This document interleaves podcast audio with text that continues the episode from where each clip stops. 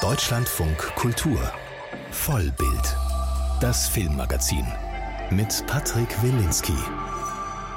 Nie wieder ist jetzt. Unter diesem Satz versammeln sich seit Wochen Bürgerinnen und Bürger in Deutschland, um gegen das Erstarken von rechtsextremen Kräften im Land zu demonstrieren erste Bürgerpflicht nennen das Politikerinnen und Politiker, weil die deutsche Schuld, ausgelöst durch die industrielle Vernichtung von Menschen während des Nationalsozialismus und des Zweiten Weltkrieges, einen unfassbaren Zivilisationsbruch darstellt, an den immer erinnert werden soll und muss. Auch wenn es um filmische Darstellungen der Shoah geht, wenn es um Fragen geht wie welche Bilder es geben darf oder nicht, in der deutschen Geschichte und in der deutschen Öffentlichkeit lösen diese Fragen immer wieder große Debatten aus. Und auch der Ton und die Art und Weise der Diskussion um die Preisverleihung der Berlinale letzte Woche lässt sich auf diese historische Verantwortung zurückverfolgen. Diese Woche ist ein Film erschienen, der all diese Debatten, Fragen, Ängste und die Folgen des menschenverachtenden Mordens der Nazis epochal in Bilder fasst. Bisschen Kräuter, auch Rosmarin, hier ist rote Beete, das ist Fenchel die Sonnenblumen hier. So klingt The Zone of Interest des britischen Regiewunderkindes Jonathan Glazer, der gemeinsam mit Sandra Hüller und Christian Friedel der einen Wendepunkt im filmischen Erzählen der Shoah darstellt. Und weil das so ist, widmen wir die ganze Sendung nur diesem einen Film, den man gesehen haben muss, weil er nicht nur von dem erzählt, was unvorstellbar ist, sondern auch einen Resonanzraum öffnet für unsere heutige Zeit, für unsere heutigen Debatten, für unsere heutigen Ängste. Und beginnen wollen wir mit einem Interview, das ich mit dem Hauptdarsteller, mit Christian Friedel geführt habe. Er spielt im Film Rudolf Höss, den Kommandanten von Auschwitz, der mit seiner Frau und seinen Kindern in einem schönen Haus mit vielen Bediensteten wohnt. Sie haben einen tollen, luxuriösen Garten und eine auffällig hohe Mauer. Und hinter dieser Mauer, da ist Auschwitz. Als Hedwig Höss ihre Mutter durch den Garten führt, erklärt sie das so. Das hier ist die Mauer vom Lager. Ja, ja, das ist die Lagermauer. Also da haben wir auch noch Wein gepflanzt, damit das zuwächst, damit man das nicht mehr so sieht. Vielleicht ist ja Esther Siffermann dort drüben. Wer war das nochmal? Die, für die ich geputzt habe. Sie zeigt mit dem Finger in die Weite, hinter die Mauer. Hinter der Mauer, da ist Auschwitz, da ist das KZ, da ist das Lager. Das sehen wir im Film nicht wirklich, wir hören es aber. Wir hören Schüsse, Schreie, wir sehen Rauch, der aus Schornsteinen emporsteigt und im Schatten dieses Grauens eine ganz normale bürgerliche Familienidylle.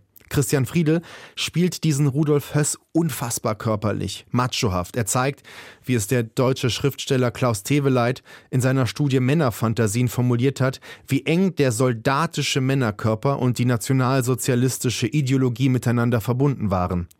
Ich habe Christian Friedel beim Interview zunächst gefragt, ob das denn stimmt, dass er sich für diesen Film auf Eigeninitiative beworben hat. Wieso macht man das? Wieso macht man als deutscher Schauspieler ein Video von sich selbst und schickt es nach London zu Jonathan Glazer um die Rolle des Rudolf Höss zu spielen? Also ich fand es erstmal sehr, sehr spannend. Jonathan Glazer, ich bin mit seiner Arbeit groß geworden, als großer Radiohead-Fan. Er hat Musikvideos dafür gedreht und ich habe so gerochen, so ein bisschen, dass es darum geht, dass es möglichst natürlich ist, wie ich mich vorstelle und was ich über mich erzähle, weil ich konnte es entweder in Deutsch oder auf Englisch machen und ich habe dann es auf Deutsch gemacht und habe so wirklich einfach erzählt, warum ich Schauspieler geworden bin und ich glaube, das hat ihn imponiert, dass ich der Einzige war, der es auf Deutsch gemacht hat und dass ich eben nicht gespielt habe als Schauspieler, äh, um zu zeigen, ich kann auch Schauspielern, sondern ich, ich, ich war einfach ganz natürlich. Und das, glaube ich, war so der Schlüssel, ihn dann auch wirklich zu treffen.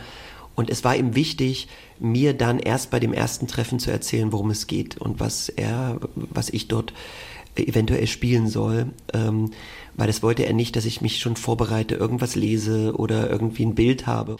Es war auch, glaube ich, wichtig für ihn zu sehen, wie ich darauf reagiere, weil er wirklich jemanden kennenlernen möchte, so und und auch da schon mal guckt, wie ist wie ist eigentlich wie ist meine Bereitwilligkeit, mich mit dem Thema auseinanderzusetzen und ähm, das hat super geklappt in London. Wir haben sofort verstanden. Es waren, waren über drei Stunden, glaube ich, in diesem Pub in London zusammen mit seinem Freund und Producer Jim Wilson und ja, und am Schluss hat er sogar meinen Koffer geschoben zum Bahnhof und da habe ich gedacht, das ist ein sehr gutes Zeichen. Das hat noch kein Regisseur gemacht. Also man merkte, dass eben die also dass die Menschlichkeit da, also die, diese menschliche Komponente des Kennenlernens ein erster Schlüssel war, zu gucken. Und dann gab es natürlich ein traditionelles Casting danach mit Sandra ähm, Hüller zusammen bei der leider viel zu früh verstorbenen Simone Bär. Und dann ähm, gab es ein, ein weiteres Treffen und da hat er dann mich final gefragt, ob ich dann überhaupt die Rolle spielen möchte. Und dann, ja. Aber ich finde es ja interessant. Also Sie sitzen da mit Jonathan Glazer im Pub in mhm. London. Jonathan Glazer, das ist, muss man ja sagen, auch so eine Art Kino-Enigma. Mhm. Es ist ja nicht so, dass er jedes Jahr einen Film macht. Ja, er macht ja. einen, dann sind alle aufgeregt und dann verschwindet mhm. er wieder für viele ja. Jahre. Und dann taucht er plötzlich auf, sitzt ihnen gegenüber und sagt ihnen, könntest du dir vielleicht vorstellen, einen Nazi zu spielen? Nicht nur irgendein mhm. Nazi, sondern Rudolf Hess, den Leiter von Auschwitz. Zögert man da als deutscher Schauspieler?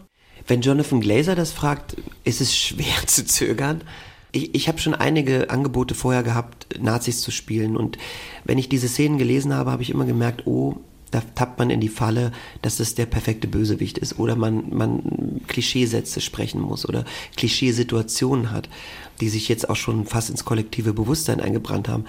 Und da er erzählt hat, wie er eigentlich diese Familie, also die Familie es ist ja keine Biografie, die erzählt werden soll. Es ist eine Momentaufnahme, man guckt durchs Fenster dieser Familie und beobachtet sie in ihrem täglichen Umgang, auch in dem Umgang mit diesem Riesenverbrechen im täglichen Leben dieser Familie. Und das, das hat für mich so Sinn ergeben, dass ich, dass da für mich erstmal keine Fragezeichen waren. Also da war ich sofort Feuer und Flamme. Das finde ich interessant, weil Ihre Kollegin Sandra Hüller erzählt immer wieder, dass sie schon gezögert hat. Mhm. Also verstehen Sie auch dieses Zögern? Absolut. Und ich frage mich auch, hat das auch was damit zu tun, dass man eben als deutscher Schauspieler im 21. Jahrhundert lebt und vielleicht, das ist jetzt meine Frage, der kein Schauspieler ist, immer dann doch Gefahr läuft, Empathie zu erzeugen mhm. für diese Menschen von damals? Also Sandra hat wahnsinnig kluge und tolle Fragen gestellt am Anfang und das ist ganz, ganz wichtig, dass du das Verantwortungsbewusstsein, was du hast, die Geschichte, die wir haben, die wir uns tragen, die, die Art und Weise der Bewältigung, all das sind wichtige Dinge, die man mitdenken muss. Also vor allen Dingen die Verantwortung, die man trägt in sich. Und äh, ich habe mir äh, diese Fragen erst später gestellt und merkte plötzlich, ach, ich hätte sie mir vielleicht auch früher stellen müssen. Auch die Gefahren, die passieren ich meine, wenn du solche Rollen spielst, es ist, wir sind sehr unterschiedlich rangegangen, Sandra und ich, diese Rollen zu erarbeiten. Und ich, ich kann bis heute, wir beide können sagen, dass wir diese Menschen abgrundtief hassen und dass es da eine große Distanz gibt. Und gleichzeitig war aber mein Weg manchmal in gewissen Situationen, dass ich nicht anders konnte, als diese Figur mit meinem Gefühlsarchiv, möchte ich es mal nennen, zu verbinden und zu gucken, wie kann ich das denn jetzt darstellen? Also wie kann ich jetzt auch so, dass man eben nicht sagen kann, ah, das ist jemand, der hat nichts mit mir zu tun, sondern es ging ja auch darum, dass man einen Spiegel, dass die Zuschauenden einen Spiegel auch teilweise von sich sehen. Selbst, wir sind nicht alle Nazis, um Gottes Willen, aber, aber die Dunkelheit, die Entscheidung, die diese Menschen treffen, die Ignoranz, die Abspaltung, das sind Dinge, zu denen wir alle fähig sind. Und das äh, muss uns bewusst sein. Und was für Blüten das trägt, wenn man sich so weit abspaltet und so weit mit einem faschistischen, brutalen System arrangiert, das zeigt uns dieser Film.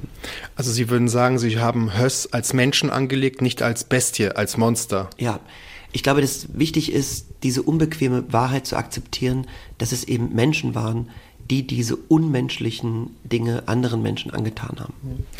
Wie sieht das aus eigentlich in Ihrem Werkstatt? Sie haben das schon so ange, angelehnt. Wie fangen Sie an, so eine Rolle zu erarbeiten? Beginnt das mit so einer intellektuellen Recherche, mit Fotos, Archivaufnahmen oder ist das etwas vielleicht sehr Körperliches? Also in diesem Falle war es vor allen Dingen körperlich. Also ich, ich hatte auch in der Vorbereitung, ich musste erst abnehmen, dann zunehmen, dann wieder abnehmen, dann wieder zunehmen. Mein Körper ist seitdem ein bisschen out of control.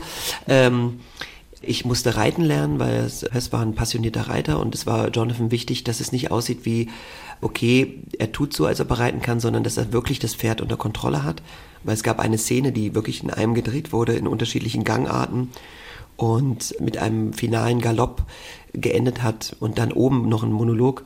Das hat denn nicht alles in dem Film geschafft, aber diese körperliche Annäherung ähm, auch zu überprüfen, also es gab noch eine Szene, die ist auch nicht im Film drin, wo, wo er morgendliche Morgenübungen gemacht hat, wie seine Routine aussieht des Tages.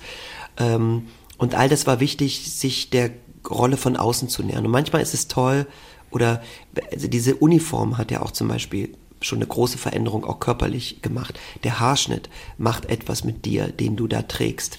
und spürst. Also Undercut war eine Zeit lang in. Auch ich hatte mal einen Undercut, aber der ging nicht hinten durch und der war auch nicht brutal abrasiert. Und meine Locken durften privat sein, aber in der Figur, mir wurde da so eine Chemiekeule reingepackt, damit keine Locken, dass das glatte Haare waren. Und das war alles sehr, das macht was mit einem. Und dann die Bilder, die man hat, die Bilder der Arbeit, die er mit sich trägt, die Schuld, die er mit sich trägt, die er aber verdrängt. So, weil Jonathan war auch wichtig, dass ich das nicht zeige, dass es nicht transparent ist, sondern dass ich das in mir habe, aber dass, dass man ihn nicht lesen kann. Und all solche Dinge, da habe ich mich diesmal sehr von außen genährt. Manchmal mache ich das anders, manchmal habe ich äh, von innen eine Gefühlswelt, die zu einer Körperlichkeit führt, sozusagen. Aber hier bin ich eher von außen nach innen gegangen. Also der Film operiert ja mit sehr wenig klassischen Nahaufnahmen mhm. zum Beispiel. Es ist ja. sehr viel von so einer Zentralperspektive ja. aus. Also wir ja. sehen eher ein Tableau und da drinnen laufen sie zum Beispiel erstmal die Treppe hoch oder ziehen sich die Stiefel aus.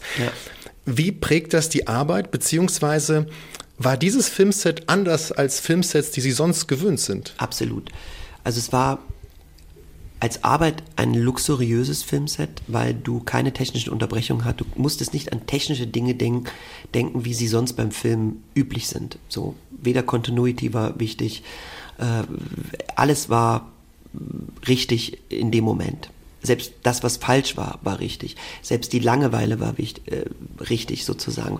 Das ist ja für die Schauspieler das Schlimmste, langweilig zu sein oder so. Ne? Also man hat ähm, und und diese Observation Wirung war auch wichtig, dass man davon losgelöst ist. Man konnte sich frei bewegen und wir hatten alle Zeit der Welt und jeder, der in der Szene drinne war, wir waren alle im selben Boot. Wir waren alle in der gleichen Spannung.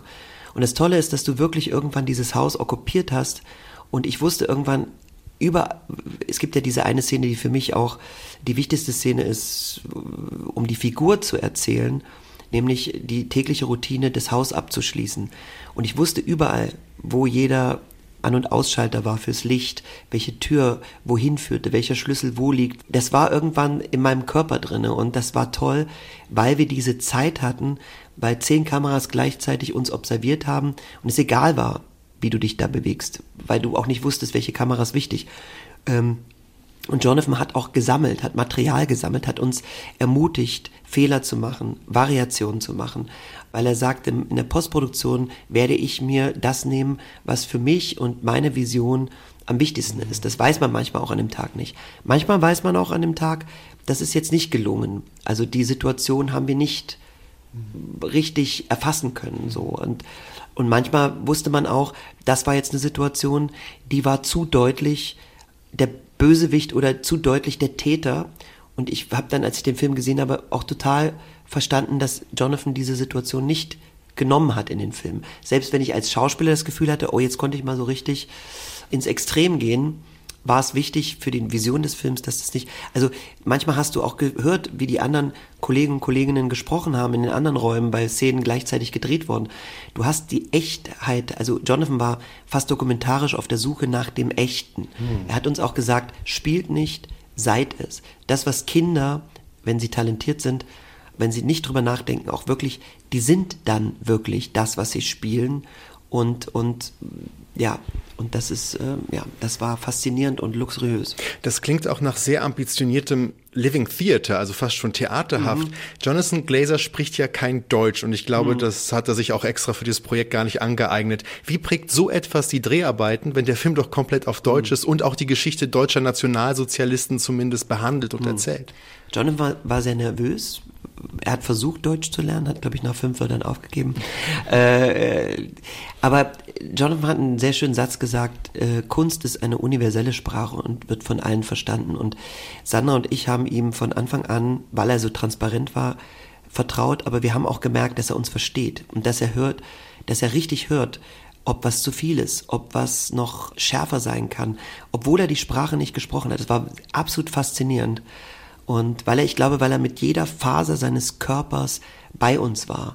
Also er hat ja vor zehn Monitoren gestanden in seinem Trailer neben dem Set, hat auf einem Ohr den Übersetzer gehabt, der alles, was wir improvisiert haben, übersetzen musste und hat den Originalton auf dem anderen Ohr gehört. Und er war wirklich in einer Anspannung, am Set, das war wirklich unglaublich. Also ich weiß nicht, ob es gesund war, aber dadurch hast du aber auch gemerkt, er war an uns dran und er hat gemerkt, selbst in den Feinheiten, ob was zu viel war oder ob was fehlte oder ob wir noch in die Richtung gehen könnten. Und mhm. er hat uns eben auch observiert mhm. und gespürt. Er hat die Wahrheit gespürt, ob sie da war oder ob es noch nicht da war. Ist es für Sie eigentlich anders? Ich weiß, Sie haben auch Erfahrung zum Beispiel mit dem legendären Theaterregisseur Robert Wilson. Mhm. Der kann ja auch, glaube ich, kein Deutsch oder nur ein ja. bisschen was. Also Sie arbeiten auch mit Regisseuren, ja. die nicht Deutsche sind. Ändert das was für Sie am Zugang oder lernen Sie da auch andere Herangehensweise an Ihre Arbeit? Also gerade Robert Wilson, Bob Wilson ist, ist ja sehr speziell. Ja. Bob geht ja zum Beispiel total von außen. Du lernst die Choreografie und du füllst diese Form dann mit deiner eigenen Persönlichkeit, mit Inhalt. Und da bist du vollkommen frei. Und diese Freiheit lässt er auch. Er hat ja zum Beispiel inhaltlich noch nie mit irgendeinem Schauspieler Schauspielerin gesprochen. Und auch Bob, selbst wenn er sagt, ich verstehe nicht, hat ein absolutes Gespür dafür. Also das merkst du allein, wenn er irgendwie irgendwo mitten im Satz dich unterbricht, ob das nun Sinn macht oder nicht. Du musst dann nachher gucken, wie du dir die Brücke schaffst, dass es Sinn macht. Und, aber er hat ein Gespür für Rhythmus und es ist ein bisschen wie Musik, wie gemeinsam musizieren, das gemeinsame Zuhören, das, was uns in der Gesellschaft so ein bisschen abhanden gekommen ist, das Zuhören. So, Haneke sagte ja auch den tollen Satz damals beim Weißen Band, das Ohr lügt nicht. Deswegen hat er immer bei jedem Take die Augen geschlossen und uns nur zugehört und hat erst danach sich das mit den Augen angeguckt und das fand ich fand ich faszinierend und ich glaube, also man lernt schon ich finde es eben toll, weil ich ganz oft wurde jetzt auch die Frage gestellt, kann so ein Film überhaupt von deutschen Filmemachern und Filmemacherinnen gemacht werden? Und das ist eine interessante Frage. Ich, ich finde erstmal, ich finde es toll, wenn von Visionären, egal wo sie herkommen, das Thema so betrachtet wird. Und vielleicht ist es auch gut, dass jemand von außen das betrachtet. Aber ich glaube, wenn ich glaube auch, dass in Deutschland es Visionäre gibt, die bestimmt dazu auch fähig wären. Aber Sie haben auch in Interviews immer wieder erzählt, ähm, was mir ehrlich gesagt sehr zu denken gegeben hat, dass es Ihnen manchmal immer noch schwer fällt, diesen Rudolf Höss abzuschütteln. Hm. Was heißt das? Ne, das hat damit zu tun, dass diese Figur auch bei mir sich körperlich eingeprägt hat. Also ich hatte immer das, die, die Verantwortung gegenüber den Opfern, das, was wir dort machen, dann die, äh, das System, wie wir gedreht haben, das Observieren, die Bilder, die ich als Subtext im, im Kopf hatte, aber nicht zeigen durfte, das hat sich auch bei mir körperlich entladen und ich hatte das erste Mal in meinem Leben eine, eine, eine Panikattacke, wie als ob mein Körper auch ähnlich wie bei der Figur am Schluss gesagt hat, raus mit der Dunkelheit, stopp jetzt, das, das ist zu viel, das geht zu tief, weil ich mir vielleicht am Anfang eben nicht die Fragen gestellt habe, die Sandra sich gestellt hat, weil Sandra hat dadurch einen Raum geschaffen, Grenzen aufzuziehen für sich selbst. So. Und ich war manchmal noch vielleicht zu naiv, mich fließen zu lassen. Und das hat Zeit gebraucht, um das wirklich loszuwerden, weil man so merkte, dass man in gewissen Situationen im Leben plötzlich wieder kam so eine leichte Angst vorm Kontrollverlust, Angst, so Panik-Sachen kamen so hoch. Und das fand ich sehr, sehr interessant. Ich bin aber ehrlich gesagt sehr dankbar dafür, weil ich als Mensch auch aus diesem Projekt anders rausgehe. Nicht nur als Künstler, bereichert und inspiriert von so einem tollen, großartigen Team und Kollegen und Kolleginnen, sondern auch als Mensch mir bewusst wird, zu was wir Menschen eigentlich fähig sind. Und das ist nicht nur für mich, sondern glaube ich auch für die Zuschauenden eine Form von Warnung. Christian Friedel, Hauptdarsteller des fünffach Oscar-nominierten Spielfilms The Zone of Interest, der seit Donnerstag in den deutschen Kinos ist. Mehr über den Film und die Debatten, die er anstößt, gleich. Christian Friedel haben wir gerade gehört. Er hat uns ja erzählt, wie er selber mit den vielen ethischen Fragen sich auseinandergesetzt hat, als er die Rolle des Auschwitz-Kommandanten Rudolf Höss im Film The Zone of Interest angenommen hat. Fragen, die ich jetzt diskutieren möchte mit der Filmkritikerin Anke Lewicke im Studio und Filmwissenschaftler Markus Stiegelegger, der mir zugeschaltet ist. Hallo. Hallo. Hallo Patrick, freut mich sehr. Ich äh, wollte erstmal mit eurem Eindruck zu The Zone of Interest vielleicht einsteigen. Also der erste, den ihr nach eurer ersten Projektion Reaktionen hattet. Ähm, vielleicht beginnen wir mit Markus, weil ich weiß, du hast ihn erst letzte Woche in den letzten Tagen zum ersten Mal gesehen. Bei mir war das so, als ich Zone of Interest sah, ich wollte danach erstmal sehr allein sein mit mir selbst. Wie war das bei dir? Ja, der Film hat bei mir auch eine Form von Leere und Taubheit hinterlassen, die ich äh, erstmal wieder ähm, verarbeiten musste, um in die Realität zurückzukehren. Also es ist durchaus ein Film, der einen sehr weit wegbringt aus einer Alltagserfahrung, äh, obwohl er ja theoretisch Alltagserfahrung reflektiert, wie so oft beschrieben wird, aber es ist natürlich völlig anders und darüber müssen wir reden. Ähm, insofern, ja, es ist eine Fremdheitserfahrung, würde ich fast sagen die mir sehr zu nachdenken gegeben hat. Ja, Patrick, wir haben den Film ja zusammen in Cannes in der Pressevorführung gesehen und ich glaube, mir ist es so ergangen wie dir. Ich wollte danach auch erstmal nicht sprechen. Ich wollte alleine sein. Was schwer ist in Cannes. Ich bin, ja. ja, aber ich bin dann trotzdem so alleine über diese Strandpromenade gegangen und ich war, ich würde das vielleicht so beschreiben, ja, ein Fremdheitsgefühl, aber ich war auch in einer Art von Schockstarre durch diesen Film. Also hm. ich musste auch erstmal wieder zu mir finden und unheimlich viele Bilder sind mir durch den Kopf gegangen, auch eben unheimlich viele Bilder, andere Filme, die sich mit Auschwitz beschäftigt haben, Dokumentarfilme und alles. Also da war, ich musste unheimlich viel sortieren im Kopf. Dann nehmen wir uns mal diesem Werk, dann nähern wir uns doch mal The Zone of Interest. Man kann ja sagen, im Grunde hat Jonathan Glazer zwei Filme gedreht, einen, den man sieht und einen, den man hört.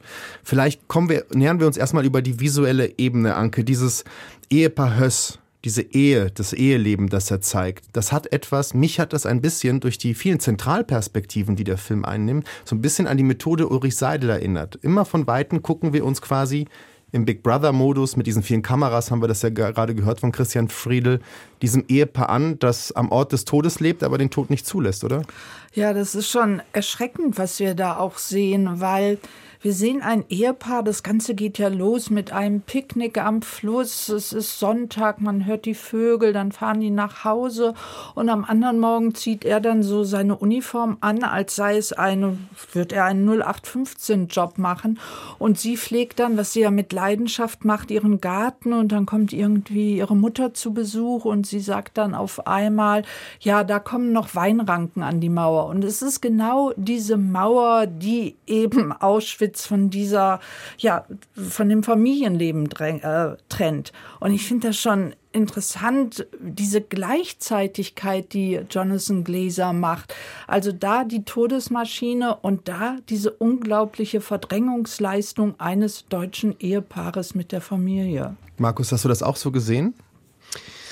Also ich hatte ja äh, auf meine Erfahrung der Fremdheit äh, schon verwiesen und ich finde, dass diese Bilder tatsächlich wirken, als wären wir in einer Versuchsanordnung, also als würden wir von außen auf ein ähm, also, also ein Arrangement äh, blicken und diese enorme Distanz und auch das Hochauflösende, die Ästhetik dieser Bilder erzeugen eine enorme Kälte. Also es gibt eigentlich keine Einfühlung, es gibt keine Möglichkeit der Identifikation, auch nicht der verstörenden, ambivalenten Identifikation, sondern es ist eher so, dass man mit einer Verwunderung etwas sieht, was ähm, einer Welt ähnelt, die uns vertraut äh, scheint, aber dann doch etwas ganz anderes ist. Und genau das ist dann eine neue Form der Ambivalenz, die ich mit dieser Fremdheitserfahrung beschreiben wollte. Und das scheint mir auch sehr typisch zu sein im Vergleich mit anderen Filmen, die Jonathan Glazer ja auch ähm, gedreht hat speziell Under the Skin. Also er knüpft gewissermaßen an diese Versuchsanordnungen an, die er auch vorher schon hatte, und überträgt die auf eines der extremsten Themen, die denkbar sind. Ich finde ja auch die Lichtsetzung bemerkenswert in diesem Film. Also es wurde ja ohne künstliches Licht gearbeitet, aber die Kamera hat mit einer hohen Blende gearbeitet. Deshalb hat man eben das Gefühl, dass alles permanent überlichtet ist. Und dieses Licht ist eben auch dieses Licht der Verdrängung. Also es ist ja dann so, dass die Zeit läuft weiter, aber es ist so eine Zeitlosigkeit auch da, weil diese ganzen Vorrichtungen im Alltag, die wiederholen sich ja auch permanent. Und dadurch kriegt man auch so mit, und vielleicht kommt da auch das Fremdheitsgefühl noch verstärkt her, die sind ja selbst Gefangene ihrer Verdrängung oder sogar Verdammte ihrer Verdrängungsleistung. Ich hatte ja den zweiten Film erwähnt, der auch stattfindet im Kino, der auf der Tonspur. Markus, der Film beginnt mit einer Schwarzblende und dann schwillt an ein Stimmengewirr, ein Konzert des Grauens könnte man nennen. Ist das nicht auch ein Moment, wo Jonathan Glazer auch fragt, was kann ich überhaupt zeigen? Und das, was er nicht zeigt, verbannt er das auf die Tonspur? Ist das seine Idee? Naja, in diesem permanenten Grundrauschen, das der Film hat, das ja wie eine Komposition funktioniert. Also man muss wohl davon ausgehen, der Film enthält relativ wenig ähm, Sounds, die man als Musik identifizieren würde. Also das kommt nur an zwei, drei Stellen eigentlich. Aber Mika Levi ist ja ähm, quasi da künstlerisch äh, voll ähm, zur Geltung gekommen bei dem Sounddesign. Und ich würde sagen, das ist schon eine Sinfonie des Grauens für sich gesehen. Man könnte das tatsächlich sich sogar als Hörspiel vorstellen, das äh, dann wirklich einen Eindruck hinterlässt von diesen ganzen Mischungen aus dem absoluten Grauen und der Banalität dieser äh, Alltagserfahrung. Ähm, also insofern ist das durchaus ein Hörfilm und lotet die filmischen Ausdrucksmöglichkeiten auf eine Weise aus, dass ich, ähm, was ich bei Under the Skin auch schon sagen würde, Jonathan Glazer für einen der großen Visionäre des kommenden Kinos ähm, sehen würde. Aber er legt ja auch seine Parameter offen von Anfang an. Also dadurch, dass er mit einer schwarz, also dass das Bild schwarz ist und es ist ja kein Pechschwarz. Man hat ja fast das Gefühl, dieses Schwarz bewegt sich, macht er ja schon klar. Ich gehe an einem Ort, wovon es eigentlich keine Bilder gibt. Und dann haben wir diese Tonspur schon am Anfang, wo wir noch nichts vernehmen. Und je weiter wir in diesen Film gehen, desto konkreter wird ja auch die Tonspur. Also er macht es ja klar, worauf er hinaus will. Also er macht uns die ganze Zeit auch zum mündigen Zuschauer und das finde ich wirklich auch spannend. Und ich glaube, ihm geht es bei der Tonspur gar nicht so sehr nur um die Rekonstruktion des Grauens, sondern es geht ihm, was ich schon am Anfang auch schon meinte, um diese Gleichzeitigkeit. Also dass da eigentlich zwei Parallelwelten sind, die keine zwei Parallelwelten sein dürften. Die Tonspur ist auch dahingehend interessant, dass die Dialoge, die stattfinden in dem Film, in Mono aufgenommen sind. Das war eine sehr bewusste Entscheidung, wie Jonathan Jonathan Glazer immer wieder betont, weil er das Gefühl hatte im Schnitt bei Stereo, ist das auch wieder eine Möglichkeit der Identifikation mit den Figuren, die Christian Friedel und Sandra Hüller spielen. Deshalb wollte ich auch mit euch nochmal über diese Identifikationspotenziale sprechen. Markus, du hast das schon erwähnt. Das ist ein Film, der ganz bewusst ständig sagt, mit diesen Menschen, ja, mit diesen Rassisten, mit diesen Nazis, dürfen wir uns nicht identifizieren und trotzdem werden wir uns zwei Stunden lang in ihrer Anwesenheit befinden.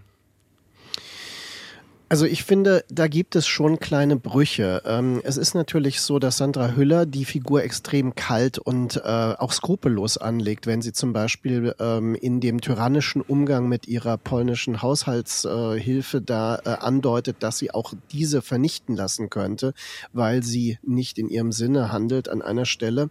Ähm, es gibt aber dann zum Beispiel auch diese eigenartige zärtliche Annäherung zwischen dem älteren Sohn und einem Mädchen hinter dem Haus, was durch durchaus so eine, eine Idee ähm, des Menschlichen und der Wärme in einem äh, System der totalen Kälte äh, vermitteln kann.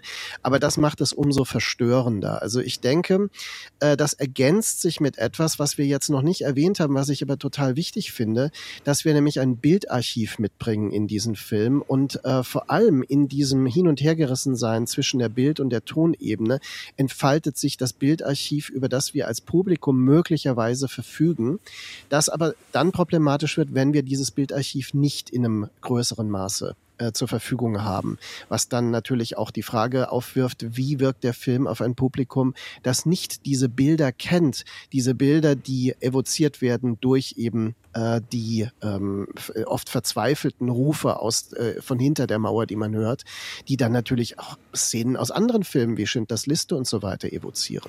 Über diese Filme werden wir noch sprechen, aber ich finde das interessant. Ähm, ich habe eine Aussage einer Holocaust-Überlebenden aus Polen gelesen, Hanna Kral, die in Deutschland sehr bekannt ist, weil das ja auch eine sehr berühmte Schriftstellerin ist, die sich Zone of Interest angesehen hat und meinte, ihr fehlte das Bild aus Auschwitz. Genau aus den Gründen, die Markus, glaube ich, gerade erwähnt hat, weil sie das Gefühl einer Kälte hatte und ihr fehlt einfach für Leute, die es vielleicht nicht kennen, die das nicht dieses Bild im Archiv haben, von dem äh, Markus gerade sprach, etwas nicht zeigt. Anke, diese Kälte, ist das, womit man auch dann rausgeht, wenn man nicht historisch gebildet ist und sagt, naja, dann war es halt so. Aber ich glaube, um die Kälte geht es doch genau, hm. Jonathan Glaser. Das ist doch das Thema des Films. Also das ist doch auch, wenn man jetzt, äh, vielfach wurde ja auch Adorno jetzt äh, zitiert, die bürgerliche Kälte, die zwischenmenschliche Kälte, die eben zum Holocaust geführt hat. Und ich finde, die versinnbildlicht der Film doch oder veranschaulicht der Film doch. Und da finde ich die schauspielerische Leistung eben gerade so interessant, weil sie bauen ja keine Dis Distanz auf, weder Sandra Hüller noch Christian Friedel, sondern sie gehen ja in den Funktionen ihrer Figuren auf. Also sie machen da alles, was sie machen müssen. Er trifft einen Vertreter, der stellt ihm effizientere Gasöfen vor. Sie macht den Haushalt. Und was sie macht, das sind ja Sachen, die wir auch kennen. Und ich finde, dadurch kriegen wir einfach nochmal einen anderen Zugang. Also ich würde nicht von Identifikation äh, sprechen, aber wir kriegen einen Zugang zu den Figuren durch gerade Sandra Hüllers alltägliche Verrichtung. Und dadurch wird ihre Verdrängungsleistung nochmal klar.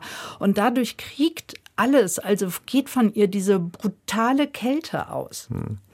Wir werden gleich über die anderen Bilder über den Holocaust, aber genauso über die NS-Zeit sprechen, in unserem zweiten Teil der Diskussionsrunde zu Zone of Interest. Davor wird uns Christian Berndt einen kleinen Abriss geben über die Art und Weise, wie das deutsche Kino die NS-Zeit erzählt hat. Als 1979 die US-Fernsehserie Holocaust ins deutsche Fernsehen kommt, wird sie zu einem völlig unerwarteten Sensationserfolg beim deutschen Publikum. Sie markiert eine Zeitenwende, meint der Historiker Julius H. Schöps. Ich behaupte bis zum heutigen Tag, die Aufarbeitung der NS-Verbrechen fängt im Grunde mit diesem Film erst richtig an. Im bundesdeutschen Film beginnt nun eine stärkere Fokussierung auf die jüdischen Opfer der NS-Zeit nach der sogenannten Hitlerwelle. Ende der 70er Jahre hatten sich Filmemacher, so wie Hans-Jürgen Süberberg mit Hitler, ein Film aus Deutschland, an der Analyse von NS-Tätern versucht. 1977 kam Aus einem deutschen Leben ins Kino, der auf der Biografie des Auschwitz-Kommandanten Rudolf Höss beruht. Obwohl der Kommandant mit seiner Familie direkt neben dem Vernichtungslager wohnte, weiß in dem Film seine Gattin nichts von den Gaskammern, bis sie zufällig bei einem Abendessen davon hört. Dieser entsetzliche Geruch. Die Schornsteine, ich begreife das jetzt erst Natürlich alles. Natürlich verbrennen wir die Toten. Eine Frage der Hygiene, besonders bei Epidemien. Du lügst ja. Du schickst sie ins Gas. Kinder, Frauen. Wenn schon die Frau des Lagerkommandanten nichts weiß vom Massenmord, so suggeriert der Film, wie sollen dann normale Deutsche davon gewusst haben? Nach der Ausstrahlung von Holocaust wechselt der Blick im deutschen Film stärker von den Tätern zu den Opfern. Es entstehen Filme wie Die Geschwister Oppermann von 1983. Aber die Massenvernichtung der Juden wird weitgehend ausgespart. Bezeichnenderweise ist es eine polnische Regisseurin, Agnieszka Holland, die in der deutschen Koproduktion Hitler Junge Salomon 1990 das Grauen der Ghettos in hierzulande nicht gekannter Weise zeigt. Zwar ist in den 80er Jahren der Holocaust ins allgemeine Bewusstsein gerückt, nicht aber in gleichem Maße die Schuld der Deutschen. In der Erfolgsserie Heimat von 1984 kommt die Verfolgung der Juden nur am Rande vor. Die NS-Ideologie ist in die ländliche Welt, die man hier erlebt, nicht wirklich eingedrungen. Hatte sich die filmische Aufarbeitung der NS-Zeit seit den 80er Jahren eher auf die Provinz konzentriert, rückt mit der Jahrtausendwende Berlin in den Fokus. Einerseits als schillernde Metropole im Untergang, wie in Aimé und Jaguar von 1999, andererseits auch als Machtzentrale des NS-Staates. 2004 kommt Der Untergang über die letzten Kriegstage im Führerbunker ins Kino. Der Film macht selbst Nazis aus dem innersten Führungszirkel zu Oppositionellen. Diese Männer haben wir in ihren Wohnungen aufgegriffen. Sie sind fahnenflüchtig. Die werden erschossen wie alle Verräter. Das sind alte Männer. Zivilisten. Das können sie nicht machen. Ausgerechnet ein SS-Arzt, der in Wirklichkeit tödliche Experimente mit KZ-Häftlingen durchführte, wird zum humanen Helden stilisiert. Der Untergang lebt von der Behauptung, basierend auf dokumentarischem Material authentisch zu erzählen. Damit befördert er einen Trend von Filmen über die NS-Zeit, die wie zum Beispiel Speer und Er über Hitlers Star-Architekten Albert Speer beanspruchen, sich eng an historische Überlieferungen zu halten. Allerdings folgt Regisseur Heinrich Brülleur in entscheidenden Punkten den Tagebüchern Speers, in denen dessen Anteil an der NS-Mordmaschinerie stark relativiert ist. Die Verharmlosung von Tätern zeigt sich auch in Filmen wie Oskar Röhlers Jud Süß, Film ohne Gewissen von 2010. Der Film erzählt von Ferdinand Marian, der im antisemitischen NS-Hetzfilm Jud Süß die Hauptrolle spielte. Im Film wird Marian von Propagandaminister Goebbels gezwungen, die Rolle anzunehmen. Ich bin nicht geeignet für die Rolle. ich kann sie zerquetschen, wie eine Fliege, Marian. Der Film dichtet Marian eine jüdische Ehefrau an, sodass seine Entscheidung, die Rolle anzunehmen, als Notlage erscheint. Der Karrierist wird damit zum tragischen Opfer. Marians Verzweiflung entlädt sich in einer kruden Sexszene mitten in einer Bombennacht. Die Bombennächte tauchen immer wieder im deutschen Film über die NS-Zeit auf, ob als dramaturgische Zuspitzung oder als Schuldrelativierung wie in Werk ohne Autor von 2018. Regisseur Florian Henkel von Donnersmarck montiert Szenen aus der Gaskammer parallel zu Bombenangriffen auf Dresden. Ein Bild, das suggeriert, dass alle, Juden wie Nichtjuden, gleichermaßen Opfer waren. Im letzten Jahr kam der deutsche Film Stella in die Kinos, der von der jüdischen Überlebenden Stella Goldschlag erzählt. Sie denunzierte in der NS-Zeit Juden bei der Gestapo, um ihre Eltern vor der Deportation zu retten. Der Film zeigt sie als Opfer und Täterin zugleich. Nach dem Krieg wurde sie zu zehn Jahren Lagerhaft verurteilt. Dass aber Gestapo-Leute die Juden verfolgten nach dem Krieg freigesprochen wurden, weil man ihnen Befehlsnotstand attestierte, erwähnt der Film nicht. Auch hier relativiert ein deutscher Film mit entscheidenden Auslassungen letztlich die Schuld von Tätern der NS-Zeit. Nach diesem kleinen Abriss über die Art und Weise, wie das deutsche Kino die NS-Zeit erzählt, will ich jetzt an Anke Lewicke, Filmkritikerin bei mir im Studio, die Frage richten. Anke, würdest du denn sagen, dass ein Film wie The Zone of Interest, über den wir ja in dieser Stunde sprechen, dass der eben nicht aus Deutschland kommen kann? Dass da ein Brite kommen muss, um ihn zu erzählen? Oh, das ist eine schwierige Frage. Natürlich wäre es gut, wenn ein deutsche Filmschaffende sich dran machen würden, andere ästhetische Formen zu entwickeln, um dieses Thema aufzuarbeiten. Und in diesem Zusammenhang geht es ja unheimlich häufig um der Bann der Bilder. Also was Claude Lanzmann eben auch meinte, man kann nicht nach Auschwitz in die Gaskammer reingeben, da kann es keine Bilder von geben, weil es keine Überlebenden gegeben hat. Und ich glaube, da hängen wir uns ziemlich dran hier, die deutsche Filmszene. Aber was sie machen stattdessen ist, sie flüchten so in es war einmal Erzählung. Also wenn man nur das Licht in den deutschen Filmen nimmt, das ist so immer dasselbe gleiche Licht. Die Uniformen, die sie tragen, kommen direkt eben aus dem Kostümfundus. Und das ist ja dann auch gerade noch mal spannend gewesen bei Jonathan Gläser, weil die Kostüme sitzen da eben nicht perfekt, weil im Alltag sitzt ja auch nichts perfekt. Da wurde ja auch drauf geachtet. Also ich würde mir wünschen, dass nach dem Film in Deutschland auch noch mal so ein äh, visuelles Umdenken stattfinden würde. Markus, wie siehst du das im Vergleich die deutsche Auseinandersetzung, das deutsche Erzählen über die NS-Zeit und auch das Erzählen der nicht-deutschen Filme über die NS-Zeit? Da ist schon ein Bruch sichtbar, oder? Es gibt eine große Unsicherheit im deutschen Filmschaffen, speziell im Umgang mit tabuisierten Themen. Und das wirkt sich äh, unterschiedlich aus. Zum Beispiel, was die Finanzierung solcher Stoffe überhaupt betrifft. Ich würde bezweifeln, dass eine deutsche Filmemacherin oder Filmemacher mit einem solchen Konzept im Pitch überhaupt durchkäme und äh, die nötigen Förderungen bekäme. Da ist natürlich ein äh, Filmkünstler aus dem äh, quasi europäischen Ausland äh, eine andere Perspektive, die dann eher eher akzeptiert wird. Also dieser experimentelle Zugang. Man müsste vielleicht dann einen Essayfilm oder einen dokumentarisch angelegten Film ähm, vorziehen, um einen solchen Zugang überhaupt zu ermöglichen. Aber Spielfilme, da gebe ich äh, absolut äh, allen recht, was gesagt wurde jetzt, ähm, sind auf eine spezielle Weise Repräsentationen einer Konvention von Geschichtsdarstellung. Und ähm, davon abzuweichen, ist relativ schwierig in unserem Kontext. Also das äh, ist quasi etwas, was auch an dem System aktuell liegt. Ähm, nötig ist es auf jeden Fall.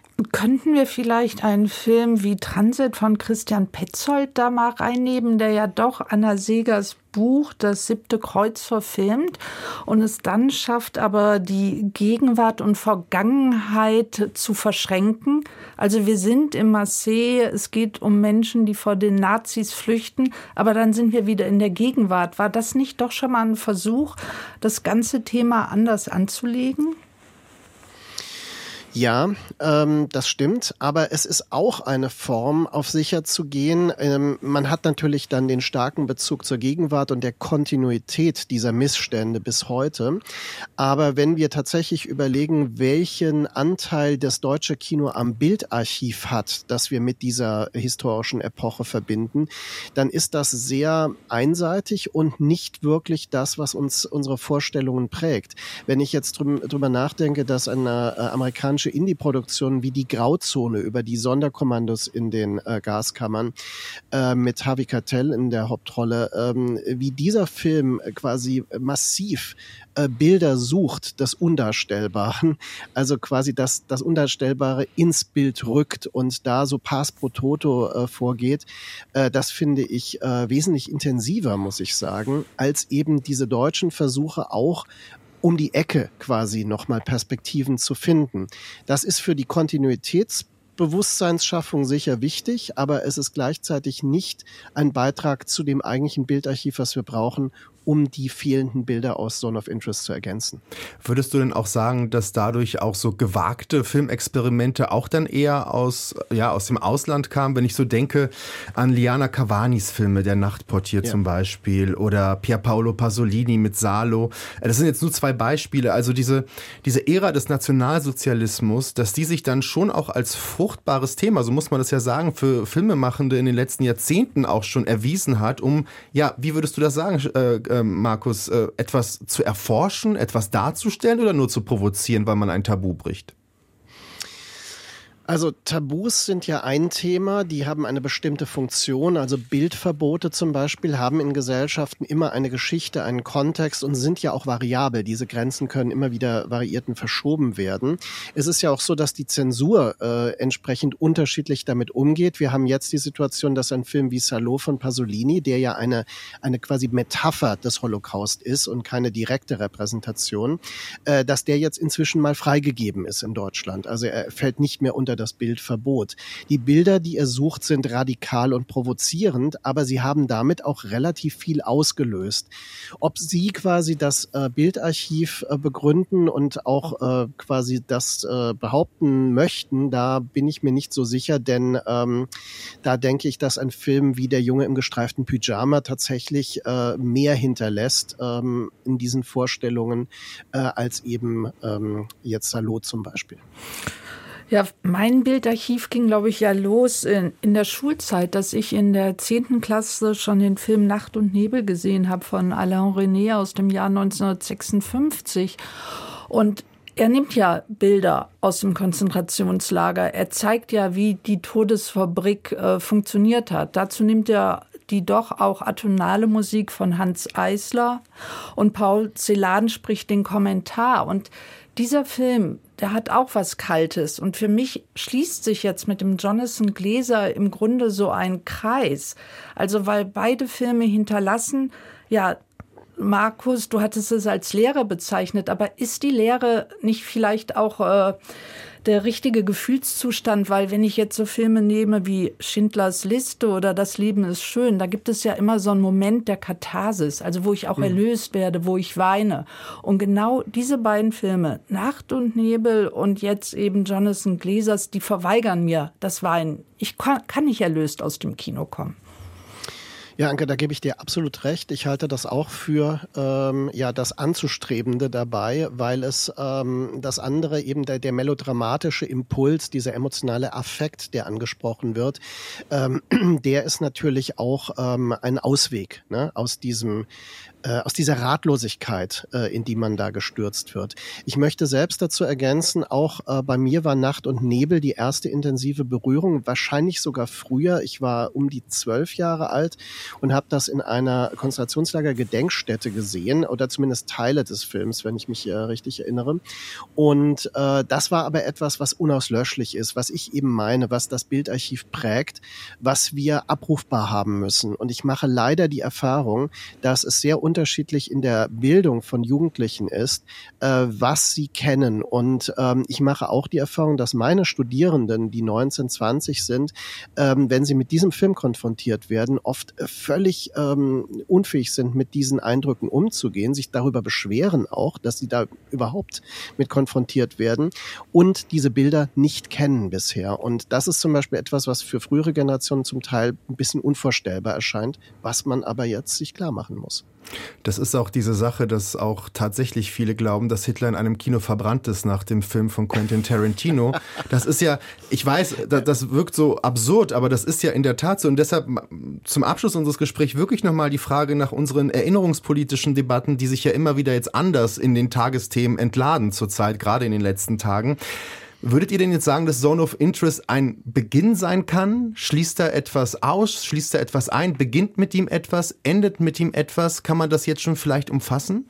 Ich würde sagen beides. Also ich habe ja schon so Nacht und Nebel und äh, Jonathan Gläser, dass sich für mich ein Kreis schließt, aber gleichzeitig eröffnet er wieder. Er eröffnet einfach äh, Strategien, wie man mit dem Thema auf der Leinwand umgehen kann.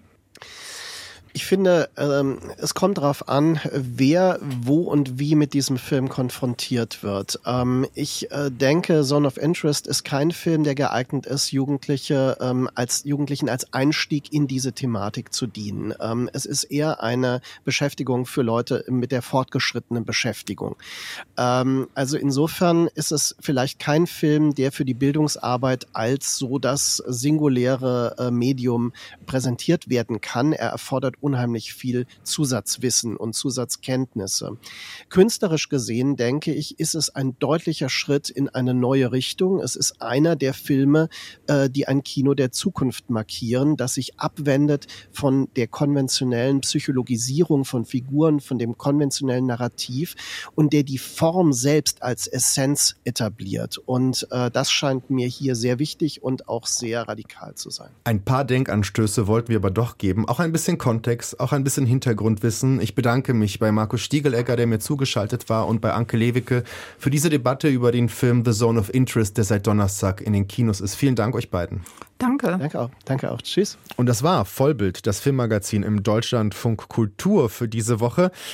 Ein Versuch einer Sendung über einen Film, ihn möglichst gut einzuordnen, ein paar Denkanstöße über Bilder und Tabus, über die deutsche Geschichte und das Nie wieder jetzt, das derzeit ja sehr präsent ist auf den deutschen Straßen. Und natürlich wissen wir, dass kein Film die Welt oder die Gesellschaft verändern kann. Das kann auch The Zone of Interest nicht, aber es könnten die Menschen, die ihn sehen, wenn sie denn ins Kino gehen.